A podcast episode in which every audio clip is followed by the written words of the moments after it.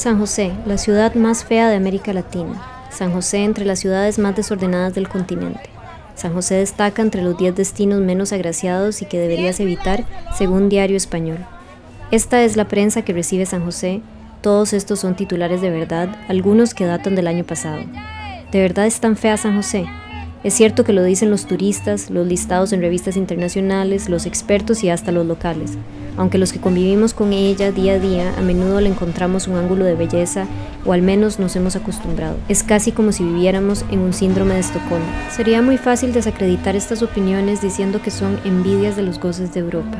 Y aunque en el concepto de ciudad bella que manejamos hay algo de eso, nuestras percepciones negativas de San José están atravesadas por muchos factores. Para descifrarlos deberíamos empezar por preguntarnos algunas cosas. ¿Qué hace que una ciudad sea bonita o fea? ¿Es un criterio estético o más bien emocional? ¿O más bien mide qué tan amable es la ciudad con nosotros? No pasa nada presenta lado B un podcast para escuchar las conversaciones y los afterthoughts que acompañan nuestros artículos editoriales. Hoy, San José más bonito, o mejor dicho, más amable.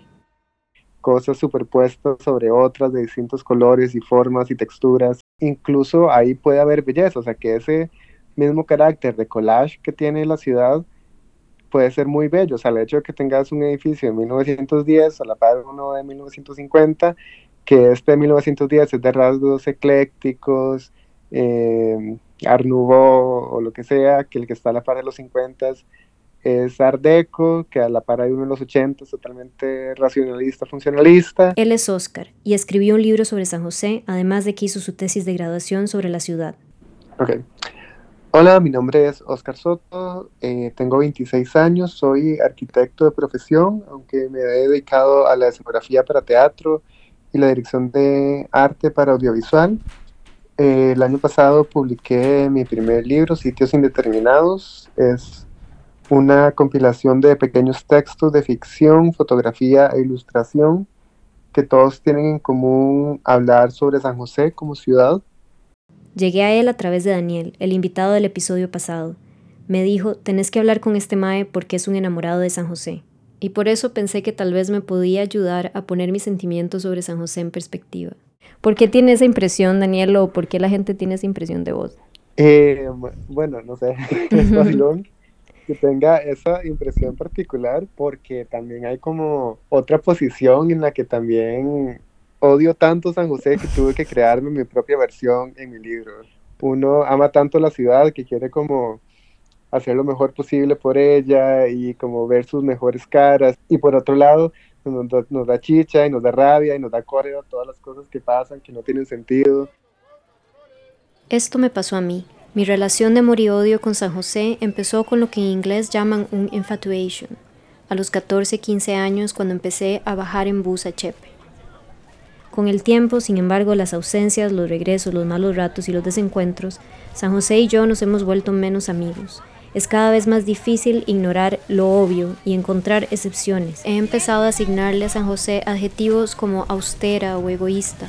Es innegable que San José, además de ser un escándalo, a veces incluso atenta contra nuestra integridad física, que cada quien debe valerse de sus mejores estrategias para sobrevivirla y que en vez de trabajar a favor del usuario, trabaja en su contra. Y que uno dice, pero porque no hay nadie pensando esto detrás y haciéndolo bien. It's very hard to maneuver around the town, I would say. You're supposed to know places based on Este es mi esposo hablando sobre una teoría que tenemos aquí en la casa de que San José no es la ciudad más amigable con los introvertidos. And if you don't know those buildings, what do you do? Exactly. And uh, what about the the buses, the bu the bus conundrum? Well, that's the same thing there. The fact that you, you just need to know where the bus goes because there's no there's no map telling you what stations uh, this bus will take you to. San Jose doesn't really cater to introverts as every action requires a transaction. You have to ask your way around because none of the information is actually displayed. Y uno aprende a apreciar. O sea, yo vivo en el centro de San José hace cuatro años. eh, y, tomé una decisión consciente de venir a vivir el centro de San José. Entonces, eh, yo soy Andrea Sangil, yo soy ingeniera ambiental, pero eh, tengo una maestría en sostenibilidad, planificación y política ambiental, que en muchas palabras se resume eh, como planificación urbana sostenible. Pero poco a poco me di cuenta que la escala ciudad es la escala ideal para conectar las acciones que se realizan o, que, o las metas que se plantean a nivel nacional Quise hablar con Andrea para poner a prueba mi teoría de que para ser más bonito, San José en realidad debe empezar por ser amable. En urbanismo a eso lo llaman una ciudad inteligente, pero yo creo que significa más bien una ciudad empática. Y mucho de la noción, digamos, de ciudad vivible se asocia con el espacio público, con la calidad del transporte público, de los servicios públicos que hay en la ciudad, etc. Entonces, es, es, es, mucho de qué es lo que, necesita, lo que necesitas para vivir bien en, en una ciudad y a partir de eso ver si, si, la ciudad lo está cumpliendo o no. Yo, yo considero que varias ciudades como nórdicas tienen buenos modelos en los que han logrado como balancear esos diferentes componentes tiene que asegurar bienestar social y tiene que asegurar estabilidad y desarrollo económico, eh, y equidad para las personas. Entonces, que haya un balance entre todo eso. Viena, por ejemplo, que fue calificada por la revista Forbes como la ciudad más habitable del mundo, se encargó durante décadas de transformarse para convertirse en una ciudad igualitaria. Sí. Viena ha hecho cosas muy interesantes en eso. Digamos, es que hay como categorías de ciudad verde, ciudad vivible o habitable, ciudades caminables, etc. Viena se ha posicionado muchísimo como ciudad habitable y ciudad vivible y por ejemplo, Viena eh, ha hecho, eh, digamos, es, reconocida por hacer eh, intervenciones urbanas, por ejemplo, con enfoque de género. Entonces, las ciudades, depende de cómo se diseñan, son incluyentes o excluyentes de las poblaciones que tradicionalmente están, digamos, a cargo de cuido. Entonces, ellos han hecho, por ejemplo, em, que la ciudad no tenga tantas gradas y tenga rampas por si tenés que estar llevando a alguien con silla de ruedas o alguien con coche, eh, ha generado, digamos, que las estaciones sean más accesibles, que el transporte público sea más accesible y esto genera que, que, que las mujeres, quienes están usualmente más, eh, con más recargo de roles de cuidado, tengan más acceso a la ciudad y no, no estén obligadas a estar en la casa enclaustradas o pagando taxis, etc. Tal vez Viena es un ejemplo utópico pero su caso no es aislado. El método se adapta al contexto. Hay ejemplos mucho más cercanos de ciudades que se han esforzado por ser más vivibles. Medellín ha recibido muchísimo, muchísimo eh, reconocimiento por cómo ha transicionado de ser la ciudad más violenta del mundo a una de las ciudades de, pues, más innovadoras, más vivibles, eh, que han mejorado muchísimo su transporte público, sus espacios públicos, en general como el, bienestar social ahí también, em, y es porque han trabajado mucho, o sea, en vez de hacer como el centro de la ciudad nada más, más bonito, eh, se enfocaron en cuáles eran, digamos, los puntos donde había muchísimo más conflicto social, invirtieron infraestructura ahí, digamos, en darle más accesibilidad, en mejorar la calidad de los espacios ahí, de la movilidad ahí. Eh, y cuando generas este tipo de, de soluciones, rompes esa brecha, ¿verdad? Entonces, como te decía, antes estas personas tenían que viajar por dos horas y en transporte informal pagar más porque no era transporte público o esperar mucho tiempo al transporte público. Había mucha incertidumbre y pérdida de tiempo y de dinero asociado a sus traslados diarios y de repente el gobierno local había invertido en ellos, que eso también es validar una población que usualmente, y que, tradicionalmente estaba marginada. Entonces, eh, sí, es básicamente son, es una mejora en la inclusión y la accesibilidad de la ciudad para para, para las personas que históricamente han sido excluidas y marginadas. Esto básicamente significa que más allá de que haya lindos edificios, una ciudad puede ser bonita si la experiencia de habitarla es placentera. You always have this immense gap between the sidewalk and the road. If there's a drain or a, or a big hole that you really need to watch out for when you cross roads or get on buses. Terrenos desnivelados, alcantarillas a cielo abierto, basura desbordándose en los caños, olores sobrecogedores, tránsito y congestionamiento, mala señalización, paradas de bus con filas que se extienden cuadra. Esperar el bus en época lluviosa en Chepe es realmente una tortura. La falta de accesibilidad es increíble. El desorden del que hablan los medios va más allá de un caos idiosincrático. Como nos sentimos acerca del lugar influencia también cuánto lo cuidamos. Pero, pero de nuevo, todo es muy emocional. O sea, hay gente que, que habla de que San José es fea pero no es tanto por la estética, sino porque cada vez que se bajan del bus les huele a orines. Es muy sensorial, o sea, nuestra experiencia, o sea, las ciudades las tenemos que planear con mucho con, con enfoque de user experience. O sea, ¿cuál es la experiencia de la persona cuando va de punto A a punto B o cuando se queda en un solo lugar? Cartago was the former capital of Costa Rica. Para entender los dilemas de San José, tenemos que volver a sus orígenes. San José nunca fue pensado para ser una capital. Su desarrollo se dio orgánicamente y nunca hubo una intención real de planificarla.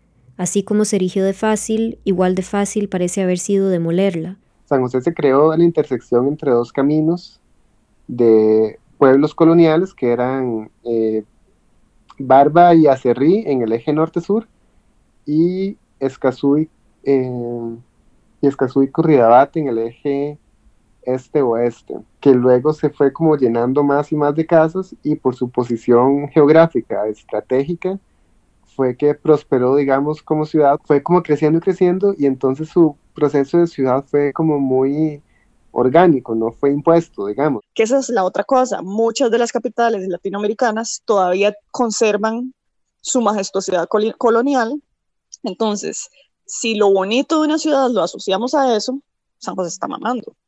no, sé si puedo decir eso en el podcast, pero dice, José está mamando porque, porque no hemos logrado conservar nuestro patrimonio, ¿verdad? Es una ciudad como que casi no tiene pasado y tampoco tenemos claro cuál es su futuro. No, no podemos visualizar cómo era antes porque son muy pocos los espacios como históricos y no tenemos claro cuál es la ciudad que quiere ser en el futuro.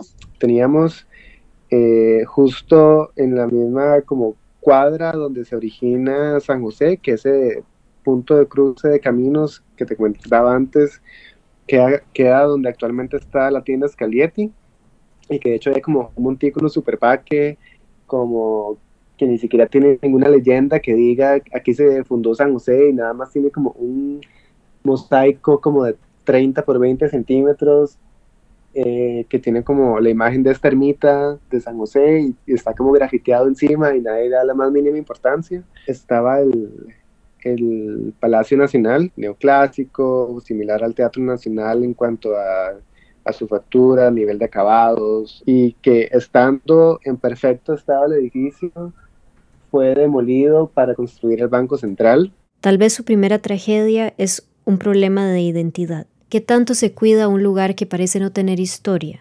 Y entonces es como esta poca importancia que le damos al pasado. Y si no podemos valorizar nuestro pasado, tampoco estamos pensando en un futuro. Entonces el presente es como esta cosa caótica que tenemos. Pero la verdadera tragedia de San José vino cuando la gente empezó a irse, lo que Oscar llama el punto de giro de la ciudad.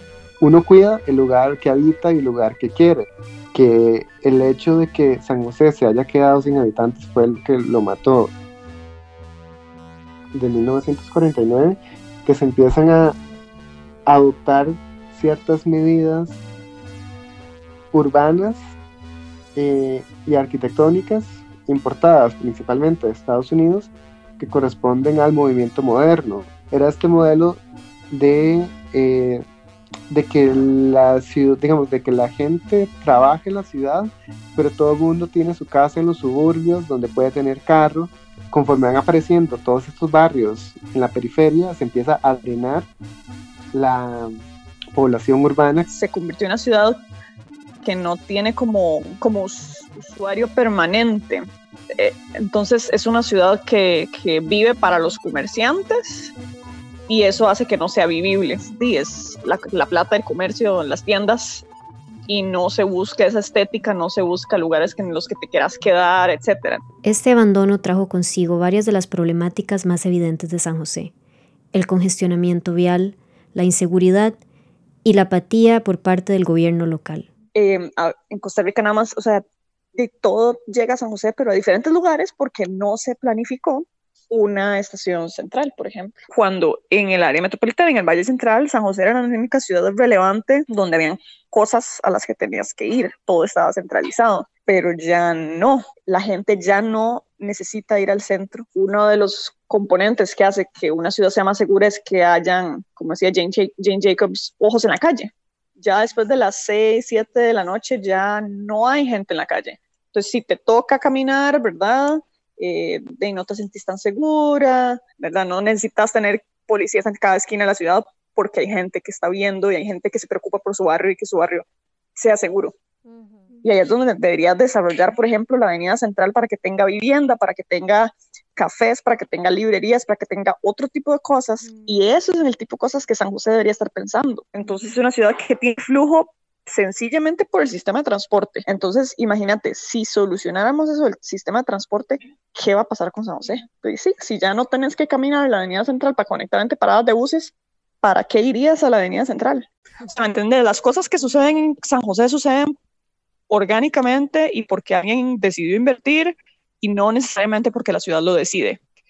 Y eh, no hay políticas públicas o regulaciones que incentiven o desincentiven qué queremos que pase. Y es que más que una cuestión de embellecer la ciudad, el problema al que nos enfrentamos los ticos con San José es cómo recuperarla. Y, y, es que eso yo creo que va asociado mucho a nuestra identidad. O sea, todavía como que tenemos unas, una mentalidad medio colonizada en ese sentido, de que la estética y lo bonito son estas plazas majestuosas y estos edificios gigantes este, históricos, ¿verdad? Eh, dice Pablo que el zacate y no la mala hierba. Em, y, incluso, digamos, los espacios que más apreciamos de nuestras ciudades son los que tienen esos tintes. Creo que lo importante es que la ciudad tenga una identidad y puede ser de pequeña escala, porque ciudad inteligente no es solo meter un poco de tecnología, sino que la ciudad sea fácil, o sea, que no haya que ser un genio para poder eh, transitarla y descifrarla, sino que la ciudad sea invite a quedarse ahí y que sea una ciudad de sencilla de navegar, ¿verdad? Y de, y de vivir. O sea, una ciudad inteligente es vivible, es una ciudad que no es vulnerable. Preguntar si hay algo que podemos hacer nosotros los usuarios por San José suena un poco fútil, porque al final el ciclo es vicioso. Cuanto menos queremos a San José, menos queremos ir ahí, cuanto menos vamos, menos la cuidamos, cuanto menos la cuidamos, menos oportunidades tenemos de recuperarla la única imagen externa que le llega a muchísimas generaciones jóvenes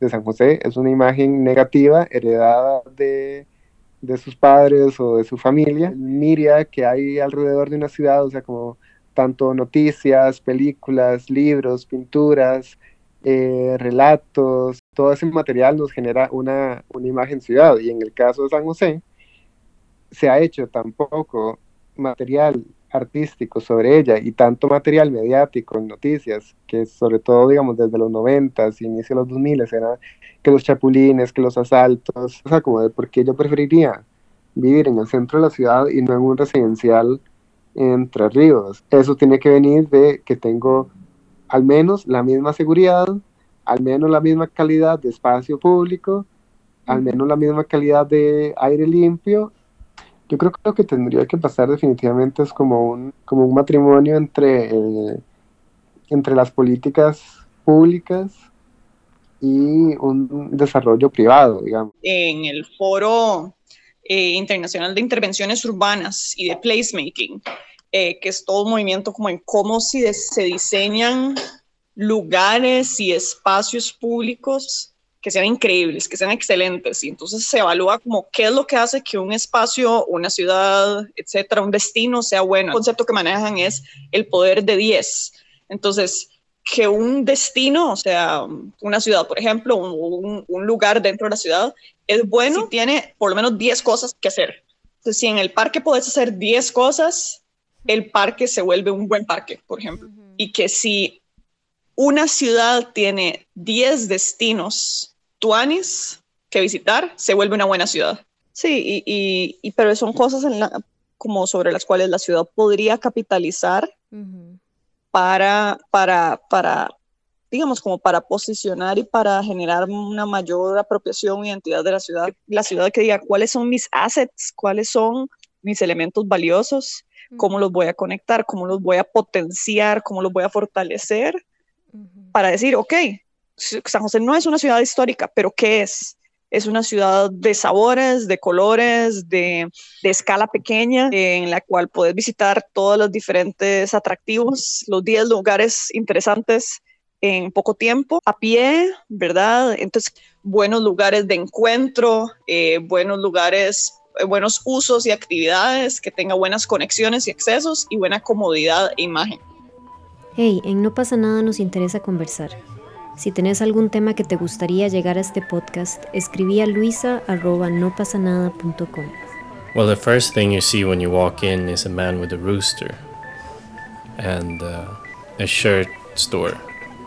And then it splits up in all the branches, and you can find uh, stalls that smell really funky, and uh, you can find all types of meat.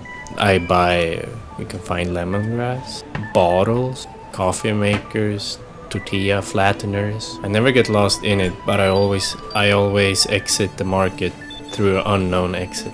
There's always another exit. Pasen adelante. Marcas por menos les ofrece varios descuentos y promociones de los 500 colones.